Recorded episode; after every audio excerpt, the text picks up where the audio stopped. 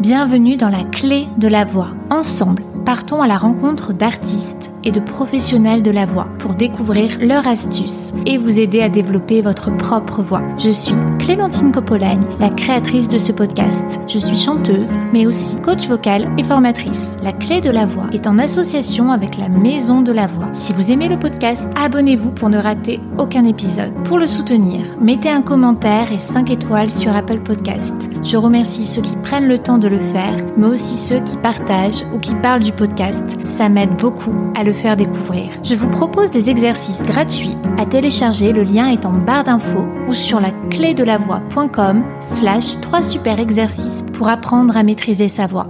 Anne Périssé dit Préchac est soprano, chef de chœur, formatrice et professeur de chant dans les maîtrises de Radio France, Notre-Dame de Paris, du chœur d'enfants de l'Orchestre de Paris ainsi que des maîtrises du Conservatoire de Marseille. Dans l'épisode qui lui est consacré, elle nous parle des pédagogies d'apprentissage musical actives, telles que la méthode Marteneau ou la démarche Dalcrosienne, qui lie le mouvement musical au mouvement corporel pour développer nos capacités auditives et rythmiques. Anne nous livre ses conseils de chant, de bien-être, tout en évoquant ses engagements auprès des enfants et des migrants. Sans plus tarder, je vous laisse découvrir ce nouvel épisode.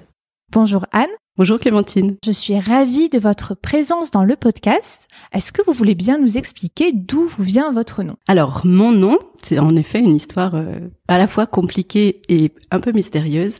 La famille de mon père vient du Béarn et dans cette région, il y avait beaucoup de périssés. Et pour distinguer les différents périssés, on donnait le nom du constructeur de la maison. Donc, c'était le périssé qui vient de la maison Préchac. Donc, Anne Périssé dit Préchac. Donc c'est assez long. Vous savez à quelle époque ça remonte? Alors c'est très très ancien. On a des traces de Périssé-Préchac au XVe siècle. Alors, est-ce que vous vous souvenez de votre premier souvenir marquant avec la voix, avec le chant? Alors c'est peut-être pas le premier, mais en tout cas un des souvenirs les plus, on va dire, marquants. Je prenais des cours de musique avec une professeure, j'avais à peu près six ans. Elle faisait de la méthode Marteneau, qui est une méthode euh, active, de musique, c'est-à-dire basée sur le jeu et le chant. Et donc ça m'est venu comme ça, c'est-à-dire l'approche de la musique par le chant. Est-ce que vous auriez des exemples? Moi, par exemple, je ne connais pas, je ne crois pas connaître cette méthode. De ce que je me souviens, c'était très ludique, c'est-à-dire il y avait des cartes sur lesquelles étaient dessinés des petits graphiques en forme de petites montagnes avec des points qui indiquaient je chante une note, ça monte un peu. On suivait visuellement comment était la hmm. musique et on devait chanter, et puis on chantait beaucoup de chansons et voilà, c'était très agréable comme approche. Qu'est-ce que votre voix dit de vous que laisse-t-elle transparaître? Ouh là là, ça c'est peut-être vous qui pourrez le dire. Moi, ce qui m'intéresse, c'est d'avoir votre ressenti. Moi, je crois que c'est bien sûr très complexe. C'est à la fois euh, le signe des émotions du moment présent. Je pense que la voix, évidemment, est le témoin de ça. C'est-à-dire même en parlant bien sûr, mais aussi en chantant. un moment où on est un tout petit peu plus ému, ça s'entend. Même avec une grande technique, on entend toujours ça et on sent l'intériorité de la personne, on sent sa musique, on sent peut-être son humanité, toutes sortes de choses. Et en tant qu'artiste lyrique, quel rapport entretenez-vous avec votre voix? Beaucoup de plaisir de chanter, de partager avec d'autres, d'être euh, sur scène, d'incarner un personnage, de faire des projets dans des lieux incroyables et des œuvres magnifiques. Et c'est très agréable d'être dans ces moments-là. Et en tant que soprano, vous souvenez-vous de la phase de construction de votre voix, d'exercices, d'approches, de phrases qui vous ont aidé à utiliser le plein potentiel de votre voix? Moi, je pense qu'il a été euh, assez important, c'est le fait d'être toujours dans des projets euh, musicaux assez importants et assez porteurs. C'est-à-dire que la musique nous aide et nous porte pour nous dépasser. C'est vrai que le travail sur le souffle et le rapport à son corps est primordial et fait que on arrive à sentir les vibrations à l'intérieur de soi pour euh, pouvoir avoir soi-même les repères pour pouvoir chanter. Pour vous, ça s'est passé comment? C'était facile ou plutôt laborieux le rapport au souffle? Bah, disons que c'était un ensemble d'éléments qui se construisaient, c'est-à-dire euh, un travail corporel avec euh, beaucoup de tai chi, beaucoup de yoga et à la fois euh, un travail musical, de construction de répertoire et la mise en relation de tout ça pour à la fois se trouver soi-même, trouver l'équilibre dans sa voix. Ça a été surtout une recherche assez intérieure. En chantant, on se retrouve vraiment face à soi-même et un peu à nu. Et c'est vrai que Il y a des moments où c'est quand même plus compliqué de faire face à certaines difficultés, mais hum, le fait de sentir que la voie s'ouvre, que plein de choses sont possibles, c'est vrai que ça aide beaucoup et ça porte. Et le tai chi, le yoga, c'était une démarche personnelle ou c'était vos professeurs qui avaient mis ça en place? Non, c'est une démarche personnelle. C'est vrai que ça correspond aussi à certaines recherches que j'ai et un certain calme que j'ai de manière assez naturelle ou en tout cas un calme apparent, je ne sais pas, mais quelque chose où, on sent que dans son rapport à la sensation et comment on dépense son air, c'est quelque chose que j'aime expérimenter et cette intériorité est assez importante pour moi. Et c'est quelque chose que vous appliquez au quotidien ou plutôt en rituel avant de chanter? C'est plutôt au moment de chanter en ce moment, parce que c'est vrai que comme j'enseigne pas mal, je suis un peu plus euh, centrée sur le travail, sur le fait de faire travailler d'autres. Voilà, et mon travail personnel euh, parfois passe un peu euh, après, mais après ça dépend des périodes en fonction des, des productions sur lesquelles je suis. C'est vrai qu'on a beaucoup tendance à faire ça. C'est-à-dire que la période où on a moins de concerts et on enseigne davantage, on va plus se concentrer sur les autres et puis. Euh, c'est ça. C'est un équilibre à trouver en effet. oui, moi j'ai tendance à faire la même chose et je me dis ah il faudrait que non ce soit tous les jours. Voilà. Et ça c'est un, un vœu. Une recherche d'équilibre. Oui. Et est-ce que vous aimeriez nous partager des conseils de technique vocale? Oui, une chose que je fais beaucoup pour chauffer la voix, aussi bien la mienne que celle des autres, c'est de travailler par exemple sur les exercices où on utilise beaucoup l'air. Donc par exemple en faisant sur n'importe quel exercice de ce type-là, donc par exemple de faire d'être connecté avec son souffle, que le larynx se sente libre de pouvoir évoluer selon ses besoins. Et ensuite, bien sûr, lier ce travail-là avec la mise en résonance de la voix sur euh, l'ouverture des voyelles et ce genre de choses. Est-ce qu'il y en a d'autres encore que vous aimeriez nous partager qui vous ont particulièrement aidé ou déconcerté qui provoque euh, quelque chose chez les personnes que vous faites travailler. On parlera après hein, du travail que vous faites euh, en tant que professeur de chant.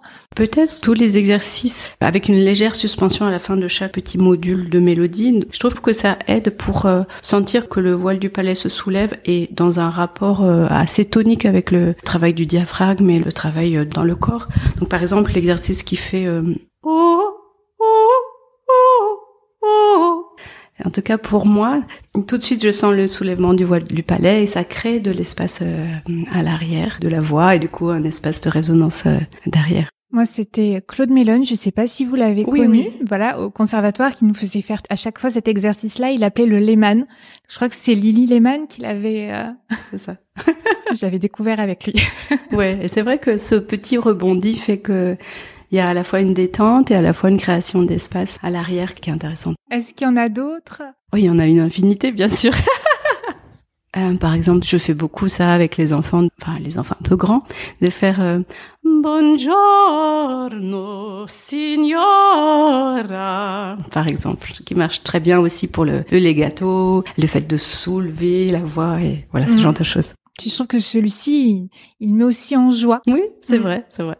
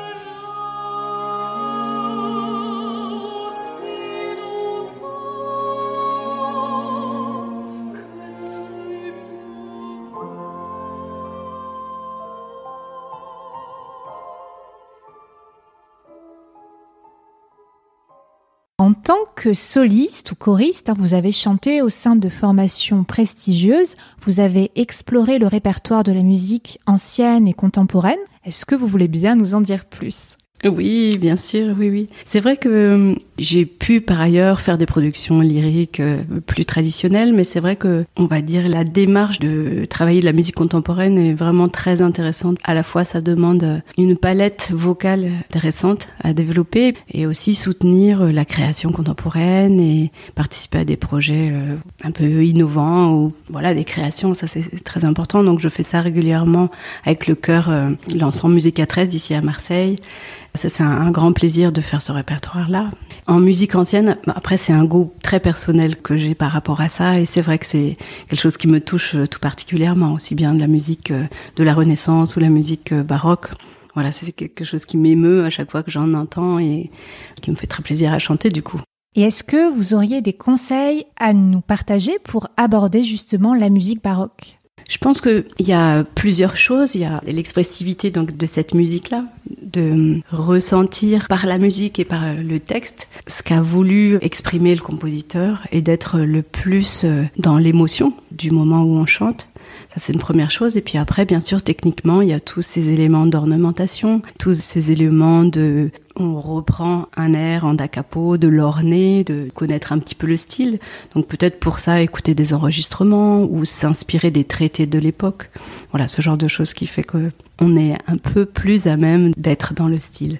Et est-ce que vous vous improvisez en musique baroque parfois? Alors ça peut arriver, après ça reste quand même assez codifié par le style bien mm. sûr le bon goût de cette musique-là. Est-ce que vous avez des conseils pour euh, improviser en respectant certains codes oui, ben on va dire peut-être l'un des principales choses, c'est de se dire, en effet, quand j'ai un intervalle euh, disjoint, donc de notes qui se suivent pas, je peux le remplir avec une note, par exemple.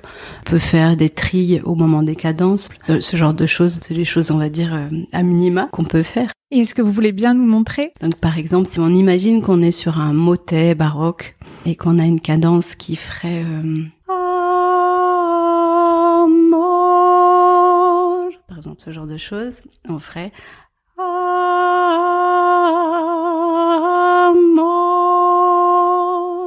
Voilà, pour ne parler que des trilles. Merci beaucoup. Je vous en prie. Alors, vous avez aussi créé votre propre ensemble oui, c'est ça. Donc, c'est l'ensemble Dulcisona. Donc, il y a un certain nombre d'années d'existence. Donc, il y a eu des périodes avec beaucoup de concerts, des créations, des choses comme ça. Et puis, d'autres périodes un peu plus creuses, comme celle qu'on vit actuellement, parce que c'est pas facile de créer des choses en ce moment. Mais c'est vrai que le, de jouer le répertoire, par exemple, de la Renaissance, qui est peu fait ici à Marseille, en tout cas, c'est une chose très importante pour moi et j'aimerais pouvoir le refaire et à nouveau réunir les musiciens et les chanteurs euh, qui chantent d'habitude avec moi ou qui jouent avec moi pour faire ce type de projet ou d'autres euh, plus baroques. Et actuellement, vous suivez une formation en rythmique d'Alcroze. Est-ce que vous voulez bien nous parler du rythme? Alors, cette méthode de, la rythmique d'Alcroze est aussi une méthode active, un peu comme la méthode Marteneau, ça date à peu près de la même période. Donc, c'est une interrogation en fait sur comment aborder la musique autrement que par la lecture. Ou en tout cas, en ne commençant pas dès le début par la lecture de notes, mais plutôt par comment je perçois la musique par son rythme. Donc, comment à partir d'une phrase mélodique jouée, la plupart du temps au piano, qu'est-ce que j'en perçois, qu'est-ce que j'arrive à ressentir et du coup ensuite à pouvoir coder? Et ensuite, on peut bien sûr passer à l'écriture de ce qu'on perçoit. Mais l'idée, c'est vraiment de se dire, dans la musique, quels éléments énergétiques ou non, plutôt quel moment, on va dire, de mouvement on peut sentir à l'intérieur de soi pour ensuite pouvoir utiliser le langage musical euh, tel qu'on le connaît. Et vous, vous les percevez comment, ces mouvements à l'intérieur de vous? Eh bien justement, c'est tout un travail, puisqu'on n'est pas très habitué à cette démarche-là. Et bien que je sois musicienne depuis tant d'années, c'est vrai que c'est une toute autre approche, c'est-à-dire de se laisser porter par la musique et par, on va dire, l'énergie de la musique, qu'elle soit grande ou moins grande, pour ensuite pouvoir, en faisant des mouvements, en dansant, en se déplaçant, euh, pouvoir retranscrire ça. Et sur vous ou sur les personnes hein, que vous formez, qu'est-ce que vous avez remarqué depuis que vous utilisez cette méthode? Moi, j'utilise des éléments de cette méthode parce que je suis au début d'une formation. La formation complète est très très longue et voilà demande beaucoup d'heures de formation, ce qui n'est pas mon cas. Je sens que ça apporte déjà un autre état d'esprit, c'est-à-dire d'essayer de faire ressentir la musique avant toute chose.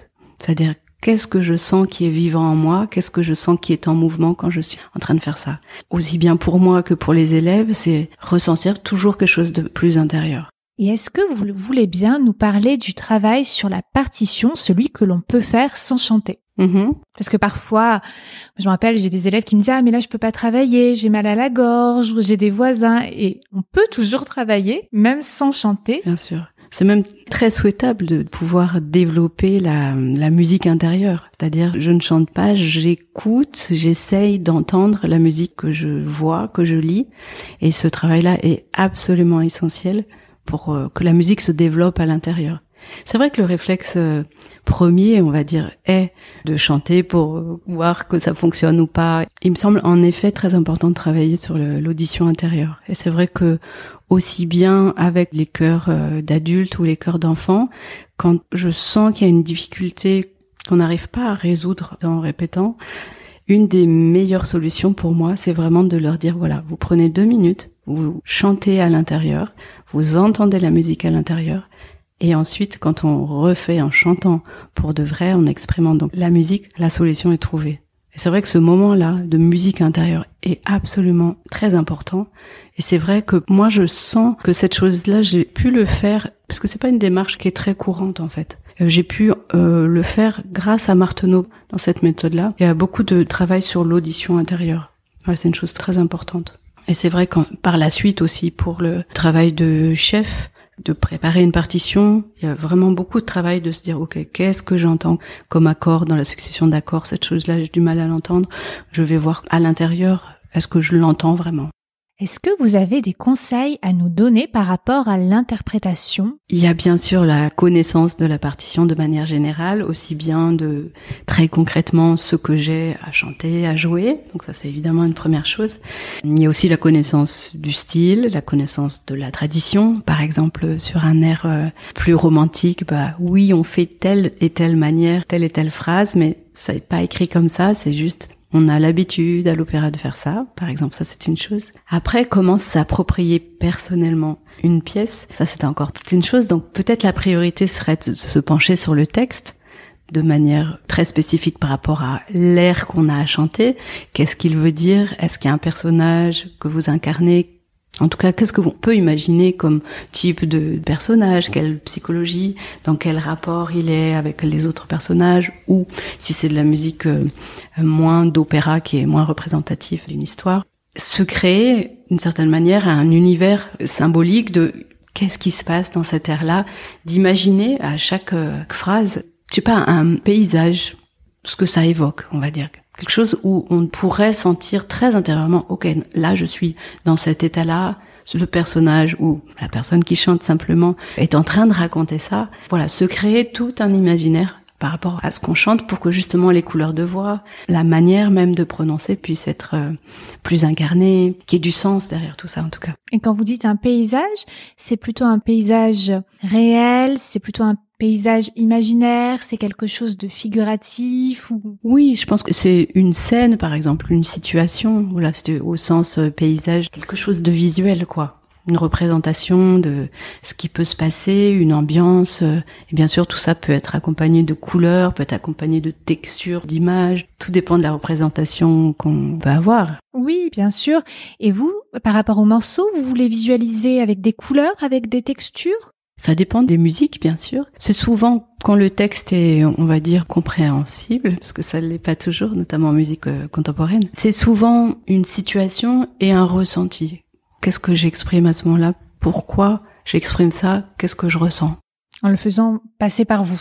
Oui, mhm. il me semble que c'est comme ça que ça marche pour moi. Très bien, merci. Vous exercez les métiers de chanteuse, chef de chœur, formatrice et professeur de chant Oui, c'est ça. Est-ce que vous voulez bien nous en parler? Alors tout ça est à la fois très euh, complémentaire, ça s'enrichit l'un l'autre ce qui m'intéresse beaucoup, c'est de partager. Donc aussi bien en tant que chef de chœur, donc je partage, je me dis, je fais la musique avec d'autres et c'est très chouette. En tant que formatrice, c'est aussi ça, c'est se dire euh, quelle musique on fabrique ensemble. En tant que prof de chant, voilà, en tant que chanteuse, c'est ça, c'est quelle musique on arrive à créer et faire naître de ce qui est écrit par ces compositeurs et de faire naître euh, cette espèce de mystère de la musique qui naît comme ça de quelque chose qui est écrit. Vous enseignez notamment la technique vocale hein, dans plusieurs maîtrises. Est-ce que vous voulez bien nous en parler? C'est vrai que hum, j'ai enseigné beaucoup dans les maîtrises la technique vocale particulièrement.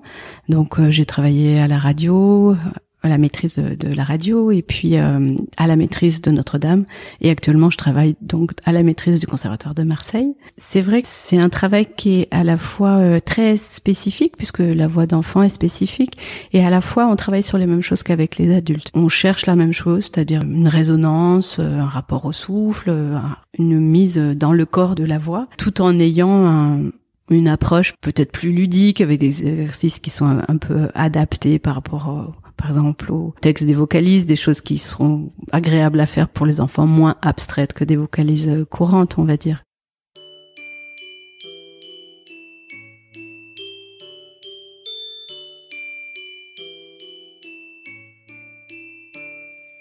Tout bas, tout bas, j'entends ta voix, à petits pas, Noël te voilà.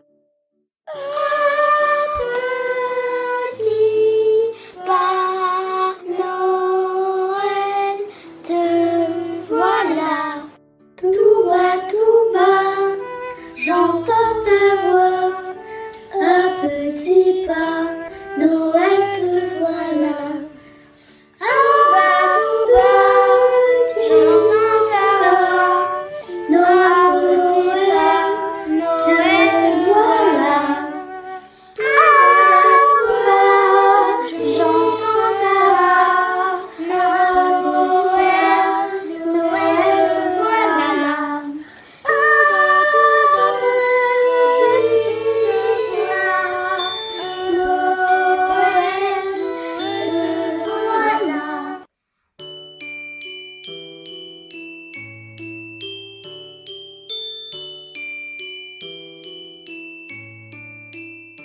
Est-ce que vous voulez bien nous parler de la spécificité de la voix de l'enfant? On va dire qu'il faut être très prudent avec la, voix des enfants car euh, leur instrument n'est pas encore euh, complètement euh, formé.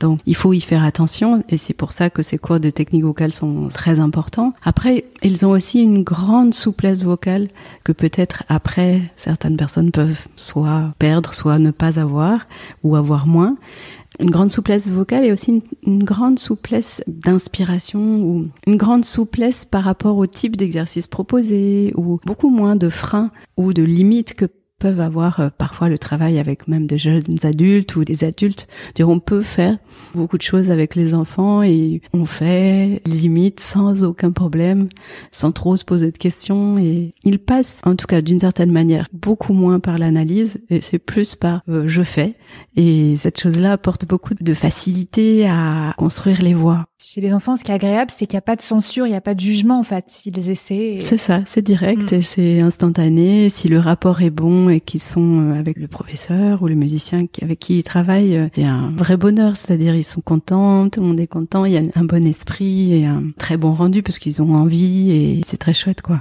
Et vous exercez dans plusieurs institutions en tant que formatrice pour les instituteurs, pour les comédiens, pour les intervenants en musique. Qu'apprenez-vous à ces différents publics? Oui, c'est vrai que je suis euh, appelée à faire ce type d'intervention euh, de formation. Le travail avec les comédiens est un travail qui va, on va dire, de leur voix parlée jusqu'à la voix chantée, en sachant que souvent, en début de travail, ils ne sentent pas, ou en tout cas n'ont pas éprouvé toute la palette de voix qu'ils peuvent avoir. Donc l'idée est à partir de ce qu'ils travaillent euh, en théâtre, de pouvoir euh, les amener à explorer plus leur voix, aussi bien dans l'ambitus, mais aussi dans la, puissance, toutes sortes de choses qui peuvent être euh, un peu caractérisées davantage, et puis de les amener peu à peu vers le fait de chanter, d'explorer un peu plus ce placement de voix qui est un peu différent, évidemment, et d'aller vers plus vers la musique. J'avais une question justement par rapport aux comédiens que vous faites travailler. Qu'est-ce que nous autres chanteurs aurions à apprendre d'eux? Qu'est-ce que vous remarquez dans leur rapport à la voix, à leur façon de chanter? Ah, c'est beaucoup plus euh, libéré dans le sens euh, quand je propose un exercice, ça part tout de suite dans tous les sens. c'est très inventif, c'est très créatif et il y a beaucoup d'énergie. Si je fais le même exercice avec des élèves chanteurs, par exemple, c'est tout de suite beaucoup plus polissé, c'est beaucoup plus sur je fais attention à comment je me tiens. Évidemment, ça fait partie du travail. Hein. En tout cas, toute la partie créative et euh, assez instantanée est beaucoup plus grande chez les comédiens. Et c'est vrai que ça demande à être canalisé parfois, mais c'est riche de beaucoup d'inventivité, de moments de musique qui sont très chouettes. Et avec les intervenants en musique ou les instituteurs, en quoi consiste votre travail? Pour les instituteurs, c'est un dispositif qui est un peu nouveau, qui a été mis en place cette année par le Conservatoire d'Aix. C'est-à-dire qu'on va dans les classes auprès des instituteurs au moment où ils font la musique. On est là en accompagnement, c'est-à-dire on ne prend pas en charge la classe. Par contre, on est là pour observer ce qui se passe, voir ensuite quels besoins pourraient être formulés ou voir si on a un peu des conseils à donner ou des pistes de travail à explorer sur comment l'instituteur fait chanter. Qu'est-ce qui peut aider? Est-ce que le fait de chanter dans la bonne tessiture, que les enfants ne chantent pas trop grave, c'est quand même ce qui arrive souvent avec les instituteurs qui osent pas trop aller chanter plus aigu ou ce genre de choses. Donc donner des pistes pour que les enfants chantent au bon endroit de leur voix pour qu'elle sonne le mieux possible. Donc ça, c'est une des choses. Avec les musiciens intervenants qui, pour la plupart, sont déjà musiciens d'une certaine manière, c'est plus leur donner une méthode de travail, comment on fait pour transmettre un chant. Très techniquement, voilà, je répète cette phrase un certain nombre de fois, j'entends, je rechante cette phrase pour voir si ça modifie. Enfin voilà, c'est plutôt de la méthodologie de transmission, on va dire. D'accord, c'est très intéressant. Moi, j'avais imaginé que c'était euh, la voix des enseignants en fait que vous accompagnez pour qu'ils ne se fassent pas mal en parlant, mais en fait pas du tout. C'est pour leur donner des conseils par rapport euh, à la façon de faire chanter. Oui, c'est ça. C'est plutôt mhm. sur la transmission à un groupe. Après, comme on a aussi des sessions de formation euh, sans les enfants, c'est vrai qu'on aborde aussi ces questions-là. Voilà, mais ça reste plus ponctuel et c'est peut-être un travail plus personnel qu'ils doivent mettre en place s'ils le souhaitent.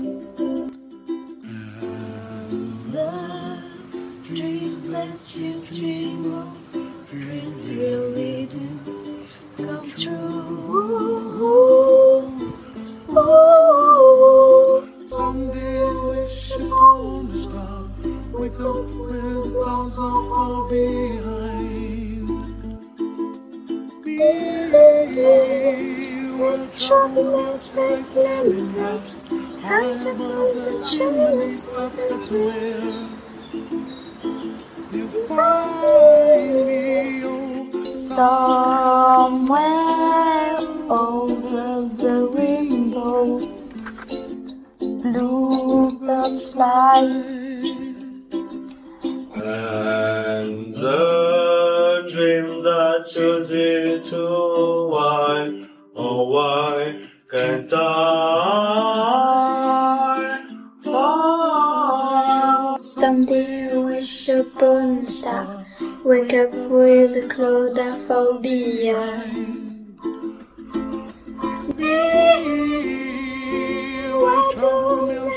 Lemon drops, out above the chin and stuff that's where. Oh, somewhere over the rainbow way up high. And the dream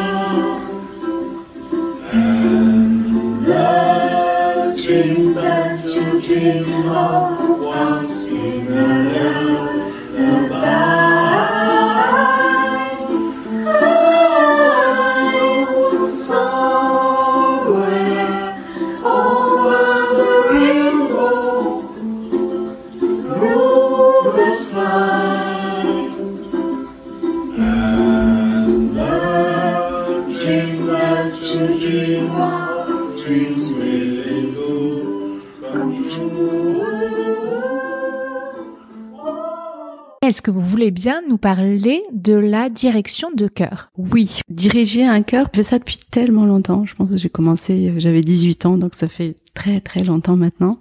Pour moi, c'est une chose euh, très centrale et essentielle. C'est-à-dire, à la fois, on est au cœur de la voix, la voix de chacun, et à la fois, on est là pour guider ou en tout cas pour mettre en commun les énergies de chacun, mettre en commun l'envie de faire de la musique de chacun et de contribuer à ce projet musical qu'on a ensemble. Et ça, c'est vrai que c'est une chose qui me tient à cœur que ce qui puisse réunir des gens soit la musique et que la musique ait cette fonction-là sociale de rassemblement, de se réunir pour faire une belle chose, de faire une belle œuvre. Je me dis que dans les temps actuels, c'est une chose qui est très essentielle et très porteuse et très belle de partager ça ensemble. C'est vrai que chanter en chœur, hein, ça resserre les liens, ça crée une proximité. Et vous conduisez régulièrement des ateliers vocaux, notamment en chœur, hein, pour des publics particuliers. Est-ce que vous voulez bien nous en parler? C'est vrai que j'ai été amenée, et je le fais régulièrement, à faire chanter des publics qui n'auraient peut-être jamais chanté. Donc me revient là en, en mémoire une magnifique expérience que j'avais eu l'occasion de faire euh, dans une prison notamment, donc avec des détenus. Ça avait duré quelques mois pour faire un concert pour le Noël et qui réunissait donc les papas qui étaient détenus avec les hum, enfants. Et ça avait été absolument magnifique ce moment de travail parce que on sentait que par ce biais-là, ces hommes euh, qui étaient emprisonnés et privés de leur famille avaient d'une certaine manière moyen de redorer un petit peu leur image, de faire de belles choses ensemble et de créer un joli moment ensemble. Et ça avait été vraiment très très fort dans la, la manière de partager la musique et c'était incroyable. Ah oui, j'imagine. Donc c'était les papas détenus avec leurs propres enfants. Voilà, c'est ça. D'accord, oui, moi j'imaginais que c'était, comme parfois le cœur de l'opéra va chanter, je pensais que c'était vous qui dirigiez un chœur qui allait se produire en prison et pas que c'était carrément un projet. euh, Oui, oui, c'est ça. C'était en effet un projet avec les prisonniers et qui était euh, aussi le contraste entre euh, ce lieu très spécifique, très lourd évidemment, hein, beaucoup plus pour les détenus que pour nous qui faisions que des visites, mais entre ça, cette sensation vraiment de fermeture des esprits, de cette chose euh, qui est absolument terrible pour ces personnes et la beauté de la musique et de ce qu'on partageait. Ce contraste, c'était vraiment fabuleux quoi. À vivre, c'était incroyable. Vous avez aussi euh, fait d'autres projets, comme le projet Demos. Oui, oui, le projet Demos, en effet, j'y ai participé il y a quelques années au moment du début de Demos euh, à Paris, avec la Cité de la Musique. Euh, Donc j'intervenais aussi sur le côté chant pour former donc ces jeunes musiciens à qui on donnait par ailleurs des cours d'instruments pour les former, les faire chanter, qu'ils aient une pratique vocale en parallèle de leur euh, pratique instrumentale. Donc c'est un public euh, qui n'aurait pas été au conservatoire pour pratiquer la musique et qui là, euh, au sein même des cités, au sein même des foyers, pouvait venir pratiquer et prendre du plaisir à, faire de la musique ensemble. C'est vrai que ça a été assez fort aussi de rencontrer des enfants où on sentait que le- leur situation familiale était assez difficile et que se créaient des jolis moments de partage. C'est vrai que j'ai pu aller dans des lieux dans lesquels on ne va jamais, des banlieues absolument terribles, euh, comme il peut y avoir aussi bien à Marseille qu'à Paris. Enfin, en tout cas, moi, je n'avais pas conscience de vraiment l'insalubrité de ces lieux de vie et de cette condition et de ce qu'on fait vivre à ces familles et que ce petit moment, cette petite bulle là, qui faisait du bien à tout le monde et c'était vraiment très chouette. C'est vrai que je me rappelle quand j'ai commencé à donner des cours de chant, j'en donnais euh, dans différentes écoles et puis aussi chez l'habitant. Et par certains dispositifs, j'allais dans les euh, banlieues des quartiers nord avec mon petit clavier sur le dos. D'accord. Et c'était donc en plus dans des familles qui étaient encadrées quand j'y allais par euh, des TISF, je crois, des travailleuses sociales, et que c'est vrai que c'était des lieux auxquels euh, on a du mal à imaginer. Parfois, moi, j'allais pour euh, un seul enfant, mais souvent, c'était il y avait des grandes fratries, donc Vous aviez une chorale. les enfants qui venaient pianoter sur mon clavier, etc. C'était assez particulier, mais ils étaient tellement heureux euh, Mm, ça. d'avoir de la musique. euh, Parfois même plus que bah, certains enfants qui ont toujours connu ça. Oui, c'est vrai. Tout à Mm. fait. Vous avez aussi donc fait chanter un chœur d'enfants au festival d'Aix-en-Provence, des enfants issus de milieux défavorisés. Oui, c'est ça. En fait, euh, il y avait un projet pour le Festival d'Aix tout au long d'une année avec euh, la création d'un spectacle au Festival d'Aix, donc avec beaucoup de moyens sur euh, la mise en scène, sur euh, des moyens techniques, on va dire, qui étaient très chouettes. Et donc ça se passait à Gardanne, donc euh, j'y allais très souvent avec un pianiste, Frédéric Risoletta. Certaines classes n'avaient pas du tout envie de chanter parce qu'ils avaient eu une mauvaise expérience avec quelqu'un qui intervenait euh, quelque temps avant et avec qui ça se passait tellement mal que les enfants n'avaient absolument pas envie de chanter. Ils avaient un a priori Ah négatif. oui, oui, euh, oui. Puis certains enfants vraiment aussi avaient des difficultés de concentration très, très, très fort. Donc il a fallu inventer comment travailler avec eux, comment les amener dans ce projet. Et ça a été pour moi très important ce projet parce que j'étais en échec total. Au début, ça marchait pas du tout. Les enfants étaient pas du tout avec moi. Et c'était très, très dur. Et puis, au fur et à mesure, j'ai pu, euh, avec les enfants qui vraiment voulaient pas, on a pu créer un lien parce que je les prenais, euh, c'était six comme ça à pas être dans le projet. Avec moi, on avait un temps spécial pour travailler ensemble et puis avec un enfant encore plus particulièrement, je le prenais tout seul pour le faire travailler.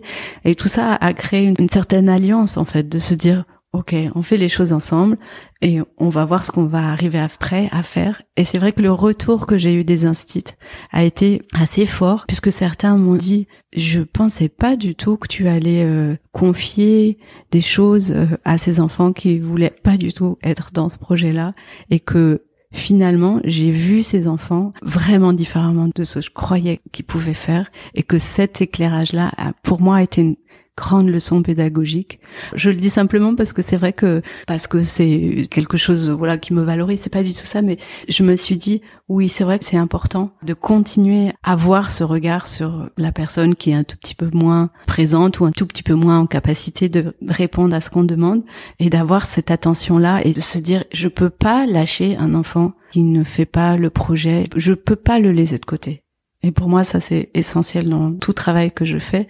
J'ai plutôt tendance à me dire, il faut que ça marche avec tous les enfants et ne pas en laisser de côté tout en continuant à être très exigeant sur la qualité, sur euh, ce qu'on fait, mais de créer quelque chose pour que ça fonctionne aussi pour cet enfant, qu'il soit pas à nouveau mis de côté comme il peut l'être euh, dans d'autres disciplines. Et je peux comprendre que parfois, quand on a beaucoup d'enfants dans une classe, on puisse pas s'occuper de tous et adapter la pédagogie. Mais en tout cas, en musique, je pense que c'est possible. J'essaye de le faire en tout cas.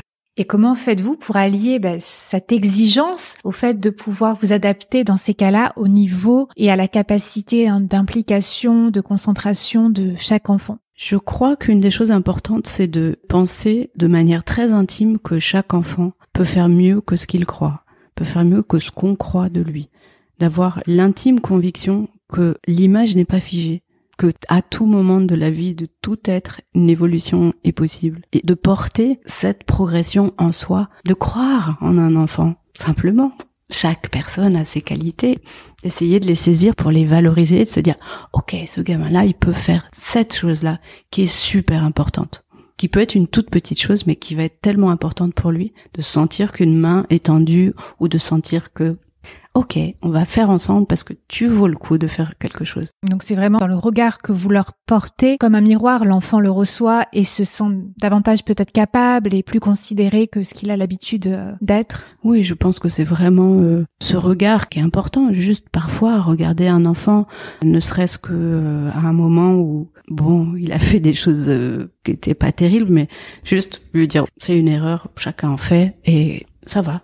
Il n'y a pas de problème. Tu le sais, je le sais on part sur autre chose et pas laisser entendre qu'il est ce qu'il a fait et que l'action posée ne détermine pas toute une vie ou toute une section de, vie. Et comment faites-vous en chœur hein, quand vous avez un enfant qui est beaucoup plus timide ou qui n'ose pas trop chanter devant les autres?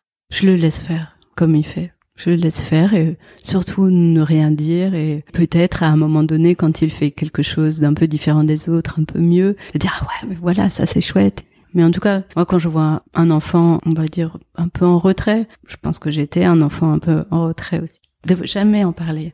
Moi, je, je me souviens très bien qu'on disait de moi que j'étais timide et tout ça, ce qui était vrai, mais ça changeait rien en fait. Ça donne pas de solution.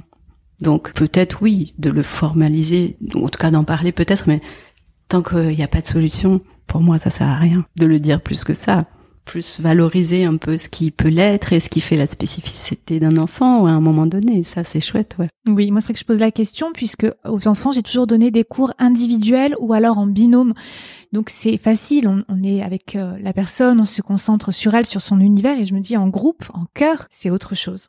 C'est autre chose, mais pour moi, c'est très important de pouvoir euh, sentir un peu qui est cet enfant. Si je dis telle chose, je sais que ça va l'intéresser.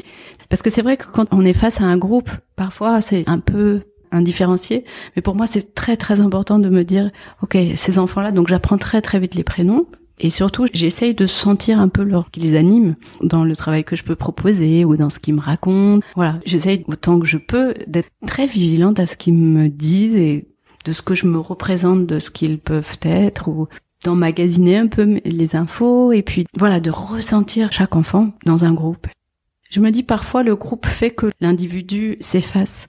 J'aimerais, en tout cas c'est vraiment mon souhait, qu'on sente que ce groupe-là n'écrase pas les individus, mais au contraire les fait émerger d'une certaine manière tout en gardant le projet commun. Et quand un enfant a des difficultés de concentration, qu'il a du mal à rester en place, comment faites-vous? Il y a plusieurs choses. Je me dis, ok, faisons un bon projet musical et faisons des choses très chouettes pour que cet enfant se mobilise à certains moments. Et puis se dire que si cet enfant a cinq minutes, par exemple, où il est vraiment là sans faire autre chose, en être très conscient et lui dire que là, ça, vraiment, ça a été un chouette moment parce que cet enfant était exactement là au bon moment. Et petit à petit, les choses vont grandir dans ce sens-là. Et puis, je pense aussi qu'il y a des enfants qui, en tout cas, à une période de leur vie, ont du mal à se poser, à pas faire trois choses à la fois et tout ça. Quand on rencontre euh, les enfants, on le voit tout de suite. Pour moi, c'est important aussi de pouvoir proposer cette activité de cœur à des enfants qui, en effet, partent un peu dans tous les sens.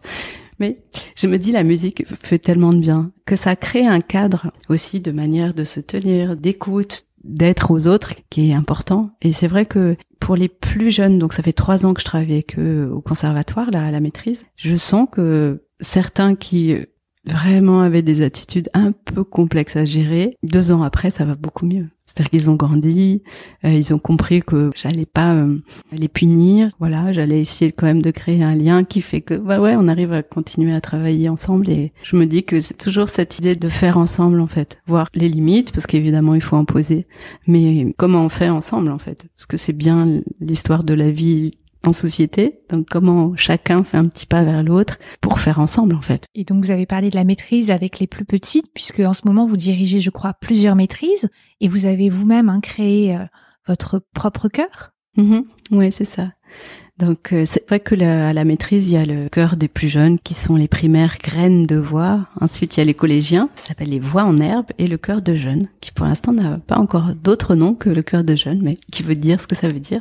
Et c'est vrai qu'en parallèle de ça, à titre plus privé ou en tout cas dans le cadre d'une association, j'ai créé le chœur Soléa, qui est un chœur d'adultes, de gens qui ont l'habitude de chanter en polyphonie, qui ont des voix euh, bien placées, enfin c'est très joli ce qu'ils font, avec qui le travail avance vite, qui ont l'habitude de chanter.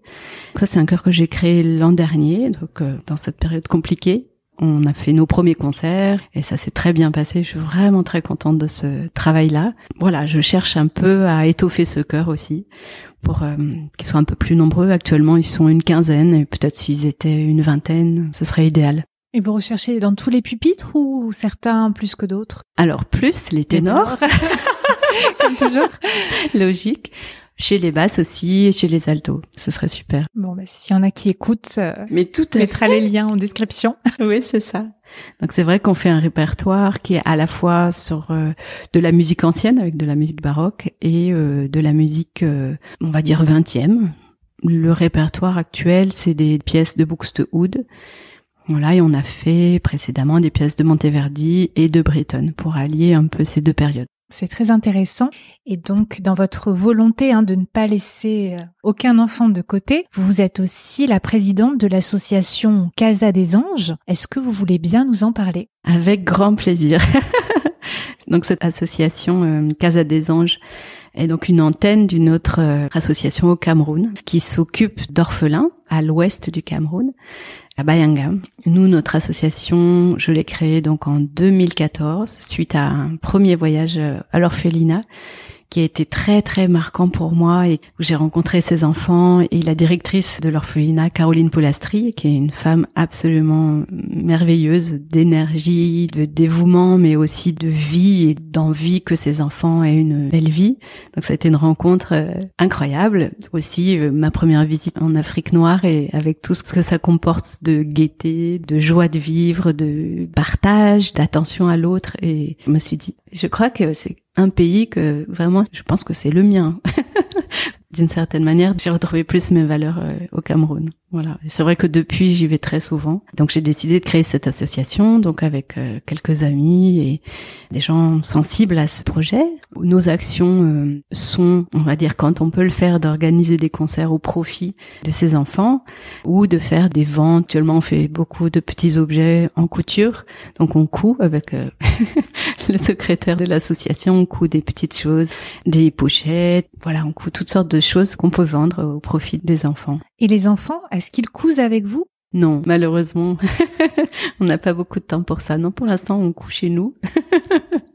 Bon, c'est un projet qu'on a parmi d'autres, bien sûr, qui, euh, par rapport à la situation actuelle où il est difficile de créer des concerts, bon, disons que c'est un peu mieux. Bien sûr, il y a aussi du parrainage possible, il y a des dons qui sont possibles.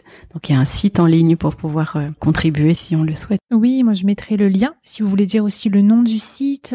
C'est casadesanges.org. Très bien. Par rapport donc au Cameroun, je me disais, il y a quand même euh, un terreau aussi euh, musical. Enfin, moi je vois dans le podcast cette année, j'ai eu euh, deux chanteurs, soit qui étaient camerounais et qui avaient grandi là-bas, soit qui étaient d'origine camerounaise. Et je vais encore avoir une chanteuse là au mois d'avril camerounaise. Je me dis, il y a vraiment des très très belles voix. Et puis il parle beaucoup aussi d'une certaine reliance à la terre et il y a des choses qui les aident d'un point de vue énergétique à s'ancrer et à chanter. Est-ce que vous, vous avez remarqué oui, bah c'est sûr que la musique est très très très présente. Ça c'est évident. Ne serait-ce que euh, dans les rituels religieux. Voilà, donc tout le monde chante, tout le monde danse euh, à l'église pour ne parler que de ça. Et c'est très joyeux, c'est très vivant. Et de par cette pratique-là, je pense à l'église ou aussi en famille, de cette pratique euh, où il y a beaucoup de chants, j'imagine que beaucoup de chanteurs euh, viennent de ça aussi, d'un rapport assez simple et direct au fait de chanter. Voilà, dans les familles aussi, dès que quelqu'un entonne quelque chose, tout le monde chante, tout le monde est, joyeux de pouvoir chanter, danser. Enfin, c'est un grand plaisir en fait de participer à ça, ouais. Donc vous êtes l'une des militantes de l'association Paris d'Exil qui aide les exilés et les migrants. Est-ce que vous voulez bien nous en parler? Alors oui, c'est vrai que c'est une chose qui est importante pour moi, c'est le, soutien aux plus démunis, voilà, ceux qui vivent dans la rue. Et c'est vrai que les exilés, pour cette raison-là, euh, m'ont beaucoup touché et me touchent toujours euh, beaucoup. Depuis, je dirais, 6-7 ans, donc euh, à l'époque j'habitais à Paris et le fait de voir toutes ces personnes vivant à la rue, dans les tentes, dans des situations difficiles et notamment les hivers euh, froids comme euh, il peut y avoir et n'ayant rien, ni n'ayant aucun moyen de se laver, de manger, ces choses essentielles, dormant dehors, je me disais que c'était compliqué en fait d'être chez soi, de rentrer tranquille et de ne rien faire. Alors évidemment, seul, on peut faire des petites choses et c'est déjà ça. Avec une association, c'est déjà beaucoup mieux.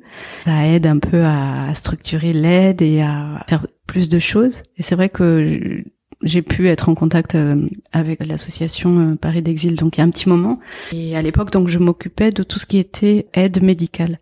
Donc je coordonnais les demandes, donc pour la plupart donc des mineurs euh, isolés à la rue, qu'on me faisait sur bah, tel enfant a besoin euh, d'aller à l'hôpital ou euh, a telle problématique médicale, donc aidé par des amis infirmiers et médecins dans des cas un peu complexes, j'orientais en fait vers tel hôpital qui avait euh, la possibilité d'accueillir euh, donc ces personnes qui évidemment n'ont pas de carte vitale et qui n'auraient pas accès à, la santé, mais heureusement on a cette possibilité d'accueillir toute personne euh, à l'hôpital, de faire les orientations, de trouver des accompagnateurs, de faire en sorte d'avoir un suivi sur la santé d'un jeune et cette chose-là, voilà, a été très importante. Donc j'ai pu rencontrer beaucoup de jeunes, d'être en contact avec euh, d'aider de manière parfois ponctuelle ou suivie beaucoup de jeunes. Et c'est vrai que ça c'est une chose qui me tient. Et actuellement, je vis avec moi depuis maintenant six ans un jeune que j'ai pu rencontrer dans ce cadre-là, qui est donc maintenant comme mon fils et voilà que j'ai pu aider parce que ça a été une belle rencontre et qui maintenant a une très belle trajectoire, qui a trouvé maintenant une alternance dans une grande entreprise et voilà, le fait d'aider comme on peut chacun, pour moi, c'est très important. C'est très beau.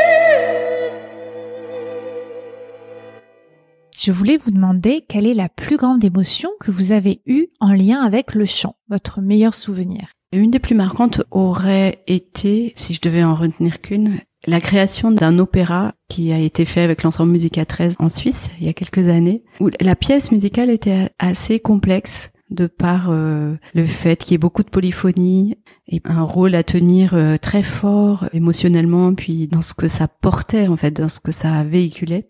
Et de par la difficulté de mise en place, de mémorisation, de réussir ce moment-là et d'être vrai avec toutes ces difficultés, c'est vrai que ça a été un moment assez important, assez fort. Et à l'inverse, est-ce que vous voulez bien revenir sur le souvenir d'un moment difficile? Qu'est-ce que vous avez appris sur vous ou sur la situation? Peut-être ce qui est parfois difficile euh, en chantant, c'est le fait d'être un peu malade et de se dire bon, je fais quand même le concert, ça va marcher, mais de se sentir un peu diminué et pour diverses raisons, parfois on peut pas trop annuler et de sentir qu'on n'est pas tout à fait euh, dans ses meilleurs moments, on va dire. À la fois, sur le moment, on se dit, oh là là, non, mais c'est difficile à vivre. Et parfois, on trouve, respirons le plus souvent possible, on trouve des ressources autres c'est-à-dire des chemins dans lesquels on serait pas allé dans une meilleure forme physique. Et ça, c'est assez intéressant parce qu'il y a un, léger euh, moment d'inconfort, mais surtout, on trouve d'autres pistes en fait qu'on n'aurait pas exploitées, on serait pas allé par là. Ça crée d'autres choses en fait. Oui, est-ce que vous voulez bien nous parler de ces pistes, de ces chemins que vous avez ouverts dans ces circonstances? Bah, je pense que le fait qu'au bout d'un certain moment, la technique euh, est là d'une certaine manière et on n'y pense plus trop, surtout en concert, en spectacle. Mais euh, le fait de s'appuyer sur cette technique-là, sur des éléments, des choses qui ont été posées et construites, déjà de s'y accrocher d'une manière euh, très claire et de se dire ok je suis comme je suis à ce moment-là d'être juste dans la vérité de ce qu'on est. Je pense que ça crée des moments de lâcher prise et d'émotion qui sont parfois un peu plus forts qui sont différents d'habitude. On se serait peut-être pas permis ça mais en tout cas au niveau de ce qu'on transmet ou de ce qu'on vit est très fort en fait. Et donc vous parlez hein, de chanter malade hein, ça arrive à tous. Que faites-vous dans ces cas-là est-ce que vous avez des remèdes à nous conseiller? Je pense que la tisane des rhizimums, par exemple, ou les rhizimums en teinture mère, est une chose qui aide beaucoup. Voilà, ça c'est une première chose. Et évidemment, tout ce qui est tisane de thym, gingembre, euh, aide énormément pour ça. Très bien. Qu'est-ce que vous avez appris sur votre voix ou sur la voix de façon générale hein, au fur et à mesure que vous avancez? Ouh, c'est une vaste question. Je dirais cette recherche d'une vérité personnelle dans un rapport à soi où c'est je ne cherche pas à faire comme ça doit être ou comme le chant lyrique demande par exemple, mais plus d'être dans je ressens mon corps et avec simplicité, je chante comme je suis, c'est-à-dire sans essayer de coller à un idéal de son, mais d'être plus dans comment dire, je suis intégralement le, la musique que je fais, comme si on chantait au fond de soi en fait, à partir de soi. C'était pas évident au début et maintenant je crois qu'il y a plus de ces éléments-là. En tout cas, ça m'aide. Vous avez mis combien de temps avant de rassembler ces éléments? Ah, Ça prend un peu de temps. Hein C'est la question d'une certaine manière de faire la paix avec soi-même. Bien sûr, en tant que musicien, on n'est jamais satisfait de ce qu'on fait et on cherche toujours plus et c'est bien la richesse de cet art, on va dire ça comme ça. Donc bien sûr, on va chercher toujours plus loin, mais c'est aussi se dire bah OK, je fais ça et c'est déjà très bien. Je vais continuer mon chemin, mais je fais ça ce que je fais au moment où je suis avec les émotions, avec euh, ce qui se passe, avec la situation, tenir compte du contexte et de ce qu'on est à ce moment-là. Donc vraiment d'être dans le moment présent. Est-ce que c'est quelque chose qui s'est fait naturellement ou c'est quelque chose que vous avez cherché à mettre en place de façon consciente? Brique par brique Oh, je pense le temps fait beaucoup ça aussi.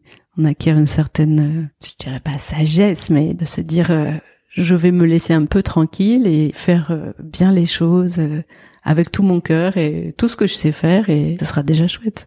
Qu'est-ce qu'il se passe quand vous êtes sur scène? Comment vous sentez-vous? Bah, c'est un mélange de trac évidemment parce que c'est pas anodin, à la fois de recherche de communion, je dirais ça comme ça, d'être avec les autres et de grand plaisir bien sûr, de ressentir toutes ces vibrations, de ressentir euh, l'émotion de ce qu'on est en train de chanter. C'est très complexe. Et pour le trac, comment faites-vous pour le gérer est-ce qu'il se manifeste de façon différente selon si c'est vous la soliste ou si vous êtes choriste ou si vous êtes euh, en train de diriger?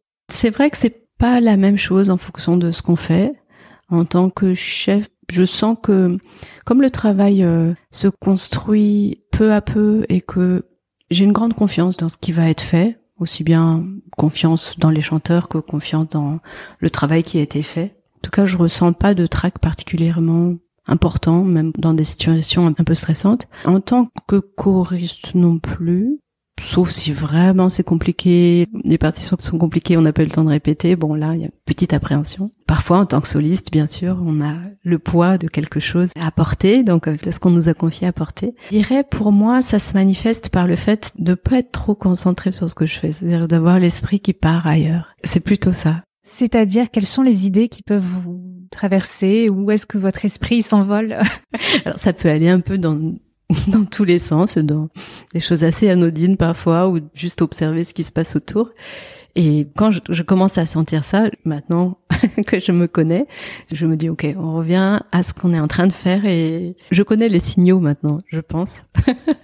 et ça me permet de revenir à ce que je fais et en effet d'être là exactement au moment où je suis et voilà. Vous parliez tout à l'heure hein, du tai chi, du yoga. Est-ce que vous avez d'autres méthodes complémentaires qui vous aident en tant que chanteuse ou en tant que chef de chœur euh Alors moi, ce que j'aime faire, c'est d'aller euh, faire des grandes balades dans la nature. Voilà ce que je fais tous les dimanches, sauf si je répète ou si j'ai une autre contrainte. Et vraiment, ça me fait du bien. J'ai l'impression de mieux respirer après, j'ai l'impression d'avoir de l'espace à l'intérieur, d'avoir l'esprit beaucoup plus clair. C'est une chose très très importante ça, d'être en contact avec la nature, pas de bruit, pas de discussion, d'être tranquillement, euh, voilà, avec des amis, juste dans un moment où on sent son corps, on sent sa respiration, on sent la nature, on sent les éléments. En tant que chanteuse, comment mémorisez-vous les partitions est-ce que vous avez des conseils à nous donner pour euh, apprendre? Bah, Je pense l'essentiel, c'est un travail euh, intérieur, c'est-à-dire euh, mémoriser les choses par écoute intérieure à tout moment, de se dire, OK, si je fais cette air-là, il se passe ça, puis il se passe ça, et puis de se raccrocher justement à ces paysages visuels dont je parlais dans quel univers je suis et avoir justement comme des flashs un peu par rapport à telle et telle partie de la musique et aussi d'être présent à soi-même au moment où on est là justement pour éviter les trous de mémoire ou éviter les petites divagations mentales. Comment prenez-vous soin de votre voix? Comment entretenez-vous votre voix au quotidien? Déjà en m'hydratant beaucoup, donc ça c'est pour moi essentiel. Et puis par la pratique du chant tous les jours, alors que ce soit dans l'enseignement, je chante beaucoup, notamment avec les enfants. Et puis bah, dès que j'ai un peu de temps de chanter, préparer les partitions, chanter tout ce que les choristes vont chanter, ou c'est quelque chose d'assez euh, au jour le jour, on va dire. Et puis ensuite, euh, un travail vocal euh, de base que je fais dès que j'ai des choses à préparer et à présenter. Est-ce que vous travaillez toute seule ou est-ce que de temps en temps vous sollicitez d'autres professeurs de chant? Oui, je vais régulièrement travailler avec des profs de chant. Donc euh, j'ai une prof de chant euh, à Paris qui s'appelle euh, Florence Guignolet que je vais voir de temps en temps. Et puis ici à Marseille, je vais voir de temps en temps Valérie Florac au conservatoire de Marseille. Puis après, en fonction des projets, je peux travailler avec d'autres accompagnateurs et voilà, mais c'est vrai que ce travail avec quelqu'un d'extérieur, une oreille extérieure, est très très important et je fais ça depuis des années c'est très important de continuer à travailler, c'est toute sa vie. Est-ce que vous avez des conseils à nous donner pour prendre soin de sa voix? Oui, bah l'hydratation. Déjà, et puis euh, de se sentir soi-même en fait, c'est-à-dire d'être toujours dans le confort vocal, ou en tout cas le plus possible, faire des bons choix de répertoire, donc ça aussi bien en tant que chanteur que en tant que chef de chœur, c'est-à-dire sentir quelles sont les possibilités d'un groupe ou d'une personne et ne pas aller trop au-delà, d'avoir le signal de se dire là quand je suis en train de faire ça, est-ce que je suis confortable? Et si je ne le suis pas, quelle solution je peux apporter à ça? Pour avoir une bonne hygiène de, voix et, et, sentir que la, la voix peut répondre toujours et que ça fonctionne. Y a-t-il un livre ou une méthode que vous aimeriez nous conseiller? J'aime beaucoup le travail de Blandine. Quel est Germain Voilà, parce que du coup, ça donne des pistes sur la physiologie et ça complète un peu l'enseignement parfois il y a un peu par image, ou, qui est important aussi, mais ça complète un peu ce type de travail-là. Par exemple, ou l'ouvrage euh, sur la voix pour les enfants. D'où vient notre voix? D'Elisabeth Périfonta. Exactement. Qu'on a sous les yeux. C'est ça. en effet, qui est très illustré de manière très chouette et qui plaît beaucoup aux enfants. Et c'est vrai que ça donne une réalité au, à cette voix qu'on ne saisit pas, qu'on ne voit pas.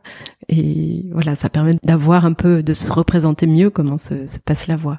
Alors, où pouvons-nous vous retrouver prochainement? Avez-vous des dates annoncées?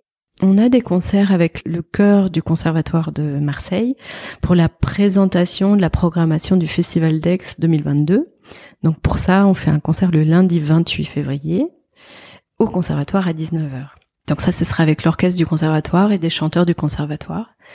Et puis, avec Musica 13, on est sur la reprise d'un spectacle qui s'appelle euh, L'Arbalète magique de Ton Tatiet, qui est un, magnifique compositeur euh, vietnamien. Et donc on va donner ça à quand il me semble que c'est en mars. Ça c'est des projets et puis euh, toujours avec euh, Musica 13, on a une tournée en Chine en septembre euh, prochain voilà, en espérant que tout se passe bien. Je l'espère aussi. Vous animez aussi des ateliers et des stages autour de la voix. Donc j'anime ce stage euh, autour de la voix, donc de la voix en technique vocale et aussi en ensemble vocal dans le Lot. Ça doit bien faire 20 ans maintenant.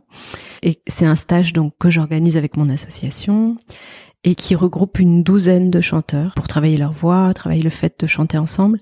Et depuis quelques années, justement, je fais intervenir une professeure en rythmique d'Alcrose avec euh, Anne Lamatel.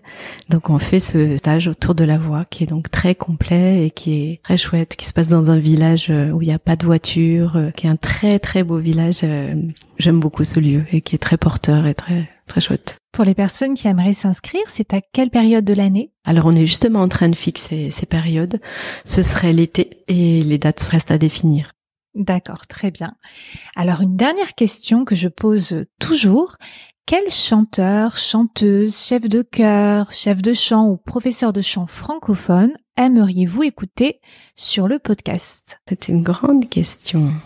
J'aime beaucoup pour les chefs de chœur le chef de chœur Lionel So, qui est un magnifique chef euh, et à la fois qui a des valeurs humaines et musicales euh, très fortes. Donc pour moi, c'est une personnalité musicale actuelle très très importante, qui est peut-être moins médiatisée que d'autres, mais qui est quelqu'un qui est très important. Il va prendre la direction du chœur de Radio France prochainement et il enseigne la direction de chœur euh, au CNSM de Lyon. Voilà pour les chefs de chœur. Pour les chanteurs, euh, oui, il y a une magnifique mezzo qui est jeune là, qui s'appelle euh, Anaïs Bertrand, qui est une jeune chanteuse qui est sortie du CNSM et qui travaille beaucoup sur le répertoire euh, baroque, mais aussi lyrique, qui sera au Festival d'Aix cette année, et qui a une voix très particulière et qui est une personne très riche et très inspirante. Très bien. Ben, merci beaucoup. Merci à vous. C'était un plaisir. À très bientôt. À très bientôt. Merci.